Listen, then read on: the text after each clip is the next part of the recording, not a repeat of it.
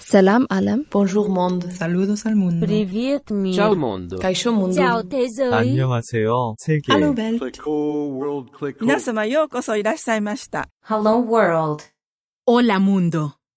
¿Es señal o ruido? Todo el trabajo de los desarrolladores, las innumerables horas de codificación, estrés y pruebas, todo se reduce a esa pregunta. ¿Se entiende nuestra señal? Hola. o se pierde. Es puro ruido.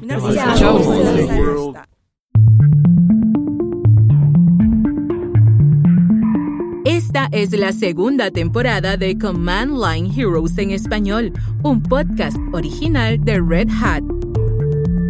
En el episodio de hoy vamos a hablar de la traducción. Veremos los lenguajes de programación, de dónde provienen y cómo elegimos cuáles aprender.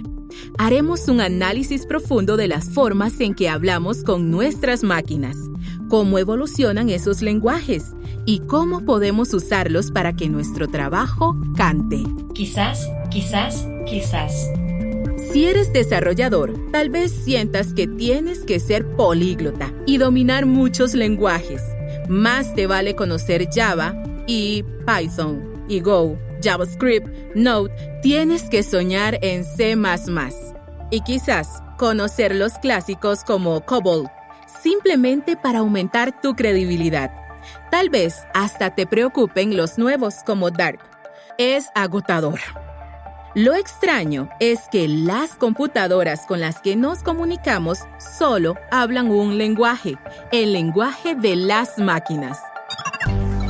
Todos esos ceros y unos que andan volando por ahí, todos esos bits, a fin de cuentas, cada lenguaje que aprendemos es otro camino hacia el mismo lugar. Todo se reduce sin importar qué tanto nos concentremos cuando estamos trabajando. Y eso es lo que hay que tener en cuenta a medida que comienza nuestra historia, porque vamos a empezar con el maravilloso momento en que una mujer dijo, ¿sabes qué? Yo soy una persona. No hablo en bits, ni pienso en bits. Para programar, quiero usar palabras. Ahora nos parece fácil, pero alguna vez la idea de que pudieras hablar con las computadoras a tu manera parecía una broma y hasta un sacrilegio. La segunda temporada de Command Line Heroes en español aborda las cuestiones fundamentales que sustentan todo lo que hacemos. Y el héroe de este episodio es una mujer cuya trayectoria necesitas conocer si quieres comprender completamente nuestra realidad. Entonces, te presento a la primera dama del software. Señoras y señores, es un gran placer presentar a la Comodoro Grace Mary Hopper. Gracias. Fui a Canadá para hablar en la Universidad de Guelph y tuve que pasar por migración en el aeropuerto de Toronto. Le di mi pasaporte al oficial que lo vio y me dijo, ¿de qué cuerpo militar es usted? Y le dije, de la Marina de los Estados Unidos. Me miró detenidamente y luego dijo, ha de ser de lo más antiguo que tienen. Acabamos de escuchar a la contraalmirante Grace Hopper en 1985.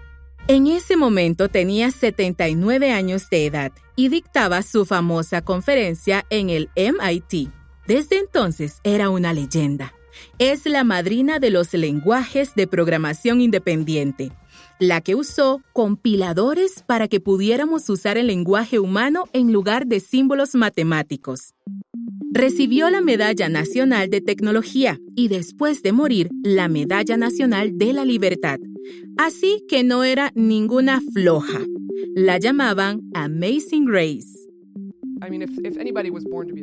Si alguien nació para ser programador informática, era Grace. Escuchamos a Claire Evans, periodista tecnológica y autora de un libro llamado Broadband, sobre las innovaciones de las mujeres en la tecnología. Evans describe los primeros momentos de las computadoras con los que Grace Hopper se encontró en la década de 1940, cuando era una joven de las reservas de la Marina y las computadoras eran del tamaño de una pequeña habitación. La vida de los primeros programadores era como un sacerdocio. Eran muy buenos para cosas muy aburridas. Digo, hay que recordar que esto es antes de los compiladores, antes de los lenguajes de programación, cuando la gente realmente programaba al nivel de las máquinas bit a bit. No cualquiera puede hacer ese tipo de cosas, se necesita mucha disciplina y Grace la tenía. De inmediato se dio cuenta de que para las personas es muy limitante el tener que usar un lenguaje destinado a las máquinas. Es como si cada vez que tuvieras que caminar, tuvieras que decirle qué hacer a cada célula de tu cuerpo. Se puede, claro, pero no es eficiente. Tenía que haber un atajo entre las intenciones del programador y las acciones de la computadora. Las personas habían intentado mecanizar el pensamiento matemático desde que apareció el ábaco. Tenía que haber una manera de lograrlo con las computadoras. Antes los matemáticos tenían que hacer muchas operaciones aritméticas, es decir, tenían que hacer mucho trabajo tedioso paso a paso para llegar a las soluciones realmente interesantes. Y luego llegaron las computadoras y ofrecieron la posibilidad de hacer esas operaciones a máquina, así que el matemático quedaba libre para dedicarse a los pensamientos elevados, intelectuales y orientados a los sistemas.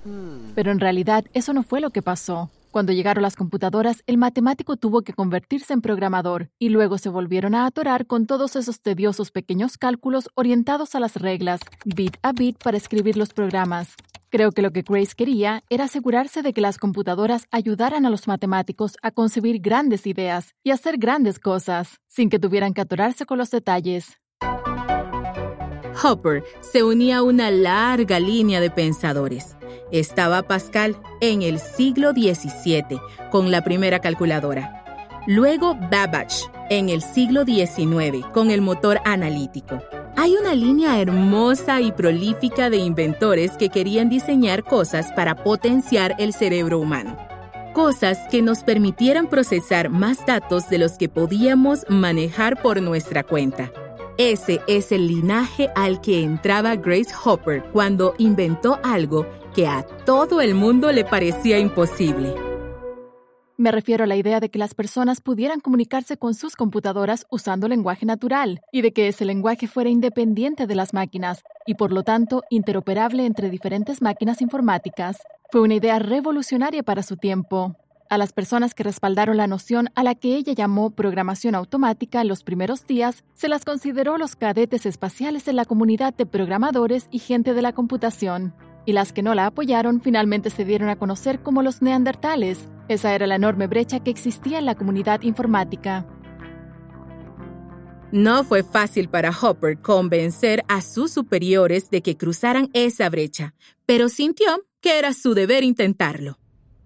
Siempre hay límites. En este caso, representan lo que tu jefe cree en ese momento. Ahora, claro, si te lo saltas, no recibes el presupuesto. Entonces, tu responsabilidad frente a esos límites es doble. No te los puedes saltar, pero tienes que educar a tu jefe para poder extenderlos, para que la próxima vez tengas más margen de maniobra hacia el futuro. El futuro hacia el que ella maniobró es nuestro presente. Prácticamente todos los lenguajes de los que dependemos tienen una deuda con Hopper y su primer compilador. Así que el marcador le da un punto a los cadetes espaciales y ninguno a los neandertales. Y ese punto lo obtuvieron gracias a la idea de que codificáramos con lenguaje humano y no con números. Grace tenía muy claro que la computación iba a cambiar al mundo, pero primero había que entender cómo acceder a ella, cómo utilizarla. Quería que fuera lo más abierta y accesible posible para la mayor cantidad de personas, y eso implicaba ciertas concesiones en la comprensión y la legibilidad. Entonces, finalmente, el deseo de crear lenguajes de programación venía de la idea de dar más puntos de entrada a la máquina, para que ya no estuviera reservada a los sacerdotes que le dedicaban su vida, sino que se abriera a un público mayor y a una nueva generación. Vamos a hacer una pausa para destacar algo de lo que dijo Claire. Los lenguajes de programación, como los conocemos hoy en día, provienen del deseo de abrir la tecnología, es decir, quitarles a los doctores en matemáticas la exclusividad que tenían para manejarla, para poder permitir que su desarrollo fuera accesible para todos. El espíritu del compilador que hace todo ese trabajo está motivado por un sentido de empatía y comprensión. Claire cree saber por qué Hopper fue la mujer que daría ese cambio. Y tiene que ver con su trabajo durante la Segunda Guerra Mundial. Resolvía problemas de barrido de minas, problemas balísticos, problemas de oceanografía. Aplicaba todas las disciplinas diferentes y diversas que representan las realidades violentas, caóticas y desordenadas de la guerra, y las traducía en programas que ejecutaba en la computadora Mark I. Sabía cómo hacer la traducción entre distintos lenguajes, y no me refiero a lenguajes informáticos, me refiero a idiomas humanos. Sabía escuchar a alguien que tenía un problema complejo, trataba de entenderlo, buscaba las limitaciones y las potencialidades de su disciplina y luego lo traducía todo para convertirlo en algo que la computadora pudiera entender. De alguna manera fue la primera compiladora, o la compiladora humana personificada, porque sabía que había que estar en el nivel de la gente. Compilar como acto de empatía y comprensión. Todos debemos tenerlo en cuenta cuando aprendemos nuevos lenguajes o nos preguntamos por qué algo no se compila. El trabajo del compilador debe ser encontrar tu lenguaje en su propio medio. Grace Hopper sabía que una vez que las personas pudieran aprender a hablar lenguajes de programación y que los compiladores comenzaran a traducir nuestras intenciones al lenguaje mecanizado, se abrirían las compuertas. Sabía que la informática nunca podría desarrollarse como industria, como una fuerza de cambio mundial, si estaba demasiado aislada y era demasiado específica. Y si la gente que la practicaba no podía comunicarse con las personas cuyos problemas debían ingresarse en la máquina, por así decirlo. Entonces ella tenía mucha experiencia en ese tipo de traducción humana y creo que eso la hizo estar especialmente calificada para diseñar y crear lenguajes de programación. El trabajo de Hopper en el lenguaje de procesamiento de datos con base en el inglés finalmente evolucionó hasta convertirse en COBOL, que es perfecto porque no es pretencioso y va al grano, al igual que Grace Hopper. En cierto modo, nos dio un lenguaje que se parecía mucho a ella, y al igual que Hopper, COBOL es longevo. 60 años después, sigue vivo.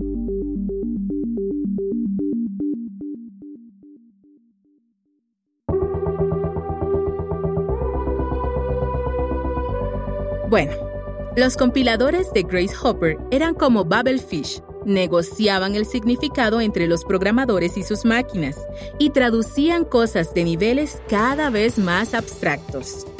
Luego, unas décadas más tarde, conseguimos añadir otro ingrediente fundamental a la mezcla de lenguajes. Imagínate, la comunidad de software gratuito despegó en los 80, pero cuando se creó la alternativa de Unix, GNU, no había compiladores gratuitos y abiertos que la acompañaran. Para que GNU nos brindara una verdadera alternativa a Unix, pero de código abierto, y para que los lenguajes de programación prosperaran en el mundo del código abierto, la comunidad necesitaba hacer una movida estilo Grace Hopper. Necesitábamos un compilador de código abierto. Aquí está Landon White, arquitecto de plataformas en Red Hat, que nos habla del estado de las cosas en ese entonces. En la década de los 80 te podías gastar fácil 10 mil dólares en un compilador. La parte gratuita era muy importante. Yo no tenía 10 mil dólares extra para ir a comprarme un compilador. Además, en ese caso tenía que comprarme un compilador para cada plataforma en que quisiera trabajar. Entonces, en esos días, era sobre todo Unix, pero con distintos elementos. Así que no podías comprar solo uno. Tenías que comprar varios para diferentes arquitecturas o diferentes proveedores. Landon señala que no solo los costos estaban en juego. En algunos casos se arriesgaba incluso el trabajo de codificación. La gente no se da cuenta de que la manera en que se estructura el código es muy importante en cosas muy específicas. Así que para que los bucles anidados for o los bucles anidados while y demás quedaran bien, dependías del compilador. Entonces, si no sabes cómo se optimiza tu código, es muy, muy difícil saber cómo escribirlo para lograr la mayor optimización. Simplemente necesitábamos una opción gratuita, una opción accesible, una opción confiable. Lo que necesitábamos era el compilador de GNU para C, el GCC. Ese fue el monstruo que se lanzó por primera vez en 1987 y que fusionó la revolución compiladora de Grace Hopper y el movimiento de software libre. Normalizó las cosas y permitió que todo el mundo pudiera compilar lo que los demás habían escrito. La abundancia de nuestros lenguajes se debe a ese momento. El hecho de que el GCC fuera abierto llevó a los lenguajes a otro nivel. Carol Willing trabaja en el proyecto Jupyter y es la exdirectora de la Python Software Foundation. La gente comenzó a darse cuenta de que los lenguajes propietarios servían para cierto propósito en ese momento pero no iban a ganar la aceptación ni la adoración de la comunidad de desarrolladores. Porque si eres desarrollador, lo que quieres es saber usar el lenguaje más frecuente y también el que es nuevo y está a la vanguardia. No necesariamente quieres desarrollar una habilidad que te va a atar a una tecnología única. Creo que una de las razones por las que Python tuvo tanto éxito es que era de código abierto y tenía una sintaxis muy limpia. Lo que hacía era permitir que la gente resolviera problemas de manera rápida y eficiente y con un método común, y también que la gente colaborara.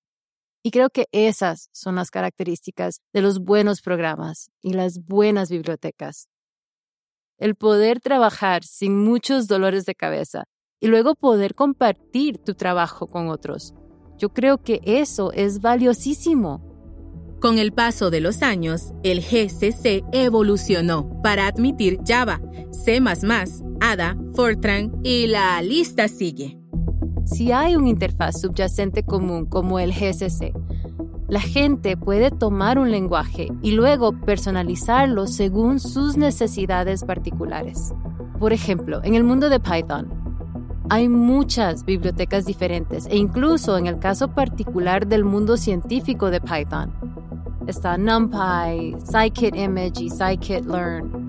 Y cada uno de ellos era conocido por una tarea más específica. Y luego hemos visto cosas como la bioinformática y el procesamiento del lenguaje natural. Entonces la gente puede trabajar con una base común y hacer muchas cosas distintas con ella y además puede agregar elementos a sus lenguajes o bibliotecas para optimizar la resolución de problemas en su sector o área en particular. Entonces, eso es lo que pasa cuando la tecnología de compilación encabeza el movimiento del código abierto, ¿verdad? Con el tiempo, se crea un Big Bang de nuevos lenguajes que apoya a la comunidad y que cualquiera puede aprender y utilizar para sus desarrollos. Actualmente se utilizan cientos de esos lenguajes. A medida que el código abierto se volvió más popular y más aceptado, lo que vimos fue una proliferación de lenguajes. Varios de ellos giran en torno a, la tecnología de los teléfonos celulares y los dispositivos móviles. Y el hecho de tener lenguajes distintos permite que el desarrollo de juegos sea más sencillo. Por ejemplo, los lenguajes multipropósito como Python y Ruby fueron una especie de cimiento para el desarrollo web y la distribución de aplicaciones y sitios web. La lista sigue. Y sí, esa torre de Babel que estamos construyendo va a tener cada vez más lenguajes. También podemos verlo como una cornucopia, un festín de lenguajes. Y a continuación te vamos a ayudar a organizar ese festín. Bueno, entonces ya sabemos de dónde viene la abundancia de lenguajes, pero ¿cómo hacemos para poder entender todo esto? ¿Cómo elegimos los lenguajes que nos importan? Es una pregunta importante, así que trajimos apoyo. Clive Thompson es uno de los escritores que mejor entiende el mundo de la tecnología. Es columnista de Wired. Colabora en la revista New York Times Magazine y escribió un libro sobre la psicología de los programadores informáticos, lo cual es perfecto, porque necesitamos saber qué sucede en nuestro cerebro cuando elegimos qué lenguajes aprender. ¿Por qué hay tantos lenguajes de programación?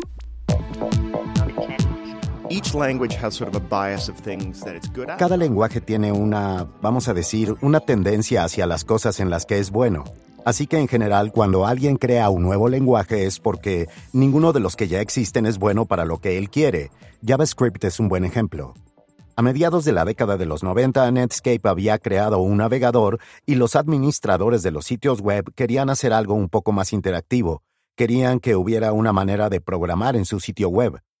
Entonces enviaban sus solicitudes a Netscape solicitudes que decían, ok, no hay ningún programa que pueda hacer esto, pero necesitamos un lenguaje de programación que esté integrado a nuestro navegador. Así que contrataron a Brendan Ake. Todo el mundo lo consideraba especialista. Tenía como 32 y todos los demás tenían como 21. Eso ya es ser experimentado en el mundo de los desarrolladores. Y le dieron 10 días para hacer JavaScript.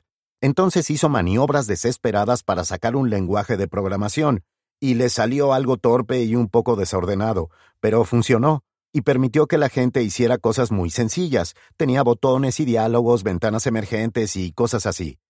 Es un ejemplo de un lenguaje que surgió, que se diseñó para hacer algo que en ese momento todavía no era posible. Increíble. Por eso existen tantos lenguajes, porque la gente siempre encuentra algún motivo, un motivo para hacer algo que nadie más puede hacer. Pero entonces, lo interesante sobre la relación entre los desarrolladores y nuestros lenguajes de programación es que tenemos un apego muy fuerte a esas herramientas. ¿Por qué será? Hay varias razones. Por un lado, a veces el primer lenguaje que aprendemos es simple y sencillamente un accidente, y se vuelve como tu primer amor. Por otro lado, yo creo que también tiene que ver con el tipo de lenguaje que mejor le funcione a cada quien según su personalidad por ejemplo, ve Facebook. Facebook se diseñó con PHP, que es un lenguaje de programación algo enmarañado. Es muy irregular y de alguna manera creció con avances y retrocesos, y eso se siente en Facebook. En cambio, por ejemplo, la gente de Google pensó, queremos un lenguaje de alto rendimiento porque en Google es muy importante que todo funcione muy rápido y que pueda dar servicio a miles y millones de usuarios a la vez. Entonces deciden hacer Go, y Go es un lenguaje realmente excelente para ese tipo de informática de alto rendimiento. Pero vamos a profundizar. ¿Será que los desarrolladores se sienten naturalmente atraídos a ciertos lenguajes? ¿O que el lenguaje en el que trabajan influye en su personalidad? Eh, los dos, definitivamente. Pero yo creo que la gente, que la gente siente algo muy fuerte cuando, cuando encuentra un lenguaje que le gusta, porque sigues un plan de estudios de informática y bueno, aprendes lo que tienes que aprender. Todos enseñan Java, a veces más JavaScript o Python. Pero la cosa es que estás obligado a aprenderlo, y lo aprendes, pero ¿qué hace la gente cuando puede decidir qué aprender? Y aquí es donde realmente se ve que el estilo emocional o psicológico de las personas se inclina hacia un lenguaje porque conversé con un señor que intentó aprender un poco de JavaScript. Y entonces, pues, es un lenguaje medio feo a la vista. Tiene un montón de llaves y corchetes, y bueno, intentó aprender a usarlo varias veces y no pudo. Y un día vio que un amigo suyo estaba trabajando en Python. Y el programa le llamó la atención porque sintió que se veía limpio, bonito, era escritor, y seguido se dice que Python es el lenguaje ideal para escritores porque las sangrías permiten que todo sea fácil de leer. Así que el programa simplemente le gustó porque, porque había algo en su funcionamiento, en su aspecto, eh, en su poca densidad, que lo atrapó.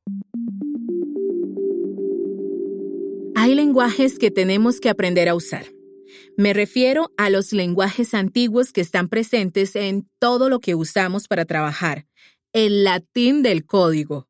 Pero también hay lenguajes que nosotros mismos elegimos, lenguajes que se adaptan a nuestra personalidad. Y si quieres saber qué novedades están revolucionando las cosas, pregúntale a algún desarrollador cuál usa los fines de semana. Esta es otra parte de nuestra conversación. Entonces, pues, cuando le pregunto a la gente, ¿qué haces en tu tiempo libre? responden con un montón de cosas extrañas. Y pues yo creo que en realidad es una de las cosas que, que son buenas y dignas de elogio del comportamiento de los desarrolladores por, porque tienden a ser personas muy curiosas.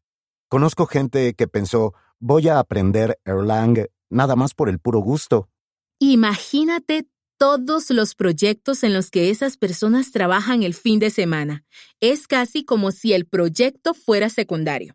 Es como si el aprendizaje de la herramienta, el lenguaje, fuera lo más importante. Por eso lo hacen, en realidad. Eh, sí, exactamente. Por eso vemos a la gente repetir una y otra vez las calendarizaciones y las listas de tareas porque es una forma muy rápida de descubrir qué hace el lenguaje y cómo funciona, y es casi como si no importara lo que se está desarrollando siempre y cuando haya algo que desarrollar. Quieren saber lo que se siente pensar en ese lenguaje. ¿Va a ser fácil? ¿Va a ser emocionante y armonioso? ¿Va a ser diferente de lo que me dan los lenguajes actuales? ¿Me va a abrir las puertas para que todo sea más sencillo? Entonces, cuando encontramos un nuevo lenguaje, se forman nuevas posibilidades que pueden ser muy emocionantes.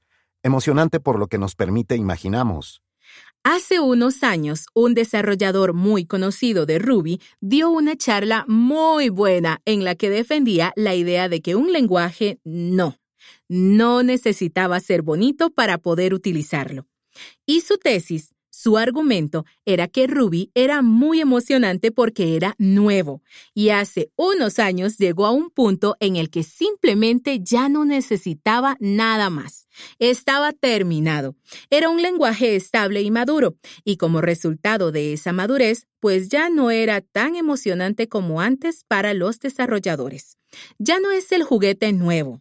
Así que poco a poco nos alejamos de él y empezamos a buscar el siguiente juguete nuevo. Entonces, en cierto aspecto, nuestra propia curiosidad casi puede matar un lenguaje o hacer que caduque un poco, independientemente de que sea bueno o malo. Sí, tienes toda la razón. De hecho, eh, la desventaja de esa profunda curiosidad, del deseo de aprender por sí solos que vemos en los desarrolladores, es que seguido se ponen a buscar el juguete nuevo y cuando, y cuando lo encuentran lo usan para replicar cosas que ya se han hecho muy bien con otros lenguajes. Claro. Así es, la curiosidad es un beneficio y una trampa. Sí, no hay mejor manera de decirlo.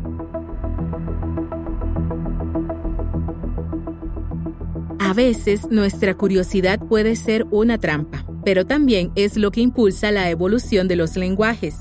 Todos los lenguajes nuevos se crearon porque alguien dijo, ¿y qué pasaría si? Nacen porque ese desarrollador quería hacer algo diferente. Quería una forma completamente nueva de decirlo. Y les voy a prometer algo. Yo creo que Grace Hopper merece una última palabra. Durante los próximos 12 meses, si cualquiera de ustedes dice que hay algo que siempre se ha hecho así, me materializaré instantáneamente a su lado y los atormentaré durante 24 horas, a ver si puedo hacer que le den otra vuelta. Ya no podemos decir eso, es peligroso. La historia de Grace Hopper y el primer compilador nos recuerda que siempre hay una mejor manera de hacer las cosas. Solo necesitamos encontrar las palabras correctas. E independientemente de lo abstractos que se vuelvan esos lenguajes, ya sea que estemos muy cerca o muy lejos de los unos y ceros del lenguaje informático. Debemos estar seguros de que nuestra elección sea inteligente. Elegimos el lenguaje o incluso desarrollamos el lenguaje que nos ayuda a que nuestras intenciones se acerquen a la realidad. En el próximo episodio seguiremos el complicado camino para realizar contribuciones de código abierto. ¿Cuáles son las dificultades de la vida real de los mantenedores? ¿Cómo hacemos el primer pull request? Te llevaremos por un recorrido de los aspectos básicos de las contribuciones. Command Line Heroes en español es un podcast original de Red Hat Escúchalo gratis en Spotify, Apple Podcast, Google Podcast o donde más te guste. Hasta la próxima. Sigan programando.